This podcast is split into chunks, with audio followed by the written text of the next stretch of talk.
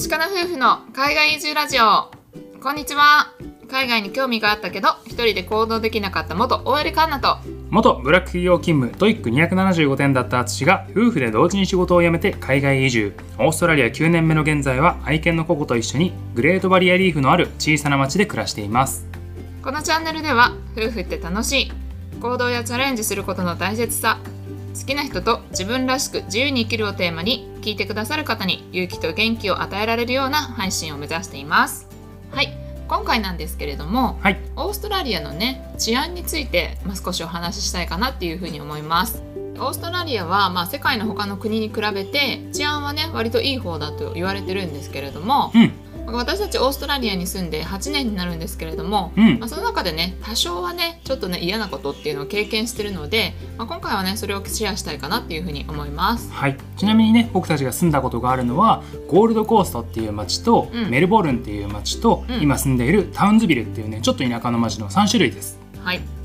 でねあのオーストラリアは結構国土が広いので地域とかねその住んでる都市によってちょっとね雰囲気は変わってくるとは思うんですけれども、うん。まあ、私たちはその3都市に住んでいるのでそこであった、まあ、経験ということになります。はい。はい、じゃあ3つねご紹介したいと思うんですけれどもじゃあ最初のやつからいきましょうかね、はい。最初はゴールドコーストであったことですね。はい。まあ、私たちがワーホリで滞在していた時のお話です。はい。その時はねゴールドコーストで語学学校に通っていて通学をね自転車で通ってたんだよね。うんそうだね。うん、お家から学校までが20分ぐらいで2人でね毎朝こう通学してたんですけれども、うん。通ってた道が車がねバンバンバンバン通るメインのね通りだったんだよね。うんそうだね。うん、まあ、僕たちが自転車でこう通学している時に通りすがる車から大きな声で叫ばれたりとか、うん、ひどい時には物を投げつけられたりっていうのね、うんなん。かそういうことがあるんだよね。そうだね、うん。なんかね他の友達に聞いても、まあ、ちょっとそういうことがあったよっていうのは聞いてたんだけど、うん。まあ、実際に私たちもね何度か経験しています。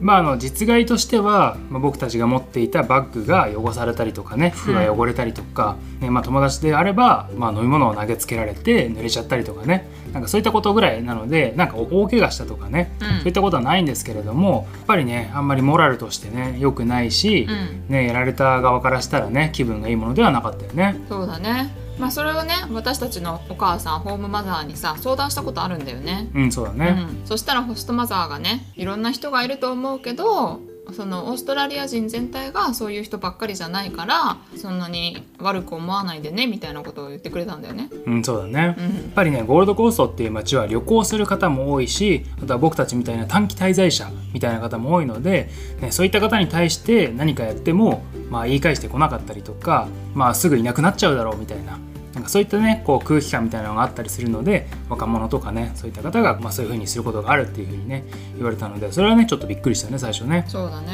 ううんん。まあそれが一つ目。うんで2つ目なんですけれどもこれはメルボルンに私たちが住んでた時の話です。はいうんまあ、ちょっとねシティではなく郊外の方に私たちが住んでいたんですけれども、うんうん、私たちね車を所有していてでその時はシェアハウスに住んでたので車をね路駐してたんだよね家の前に。そうだね。日本と違ってオーストラリアではその路上にね車を止めていいっていう場所がたくさんあるので僕たちはねそうやって置いていたんですけれども僕たちが住んでいたそのエリアは夜になると高速で車を走り回るみたいな、暴走するね車がね、いる地域でして。うん、朝起きて僕が車に乗ろうとしたらあの右のミラーが逆にパターンって倒れていてで見たらあのミラーがなくなってたんですよね。そうそうそう。道の上に散らばった鏡が、そうそうそう、うん。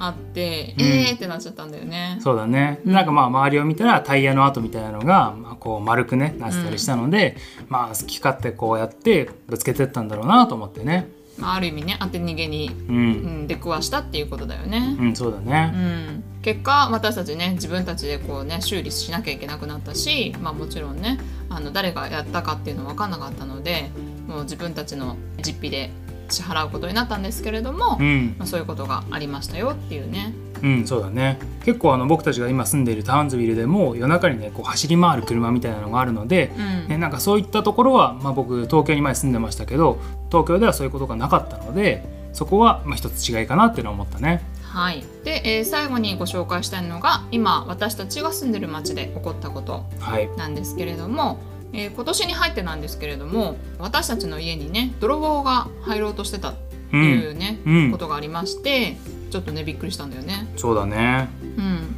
結構この町では割と多いんですよ。この車の盗難だったりとか泥棒に入られたりとかっていうのはある意味日常茶飯事でう、うん。ん、ニュースとかはすごく見てたんですけれども実際私たちが体験したのはこの1回が初めて、ううん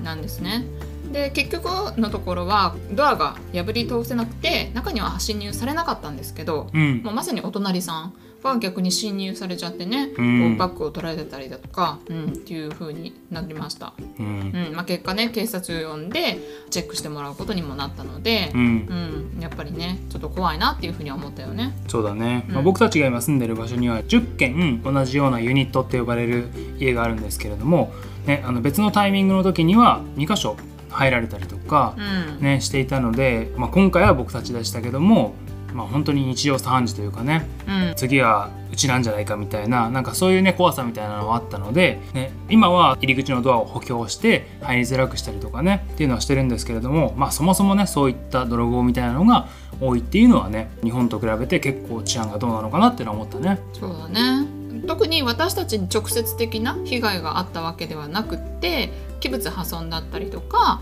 ちょっと嫌な気分になるっていう感じだったのでまあね私たちは比較的安心して暮らしていってるは言ってるんですよね。うん、そうだね、うん。まあ、オーストラリアはねあの拳銃の所持っていうのは認められておりませんのでそういった意味でねこう問答無用に命の危険にさらされるみたいな,、うん。なんかそういった恐怖はね多少他の国に比べるとまあないのかなとは思うよね。そうだね。まあでも私たちずっとオーストラリアいい国ですよとは言ってるんですけれども、うん。まあ少なからずともこういう犯罪だったりとか、まあ、嫌な目にあったりとかっていうのは誰かしらこう経験してるんじゃないかなということで、まあ、今回ね私たちはこういう嫌な目に遭いましたっていうのをシェアさせていただきました。はい、はい、オーストラリアこれからね海外旅行したいとか移住したいっていう方もいらっしゃると思うんですけれども、まあ、比較的あの安心して暮らせますので、はい、その辺はね誤解のないようにしていただければ嬉しいです。はい。はい、ではここからはコメント返ししていきたいと思います。昨日ねあの僕がオンラインの勉強を7ヶ月続けていますというねあの収録をしたんですけれども、はい。そこにねコメントをいただいております。ありがとうございます。レイゴールデン50さんですね。レイさんありがとうございます。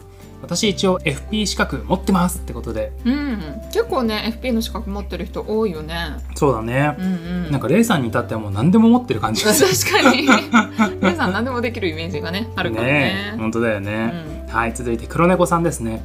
寿司かな夫婦さんこんばんは。海外でファイナンシャルプランニング。淳さんにぴったりな職業に思えます。私は40歳頃専門学校で学びましたが形だけの資格になっています朝弁頑張ってくださいねってことで黒猫さんも勉強されてたんですね。ね本当ですね、うんうんすごいですねね黒猫さんもね40になって専門学校で学んだっていうことでね年齢を気にせずねこうやって新しいことを学んでいくっていう姿勢はね本当にね素晴らしいと思いますのではいありがとうございます僕もね頑張っていきたいと思いますはい。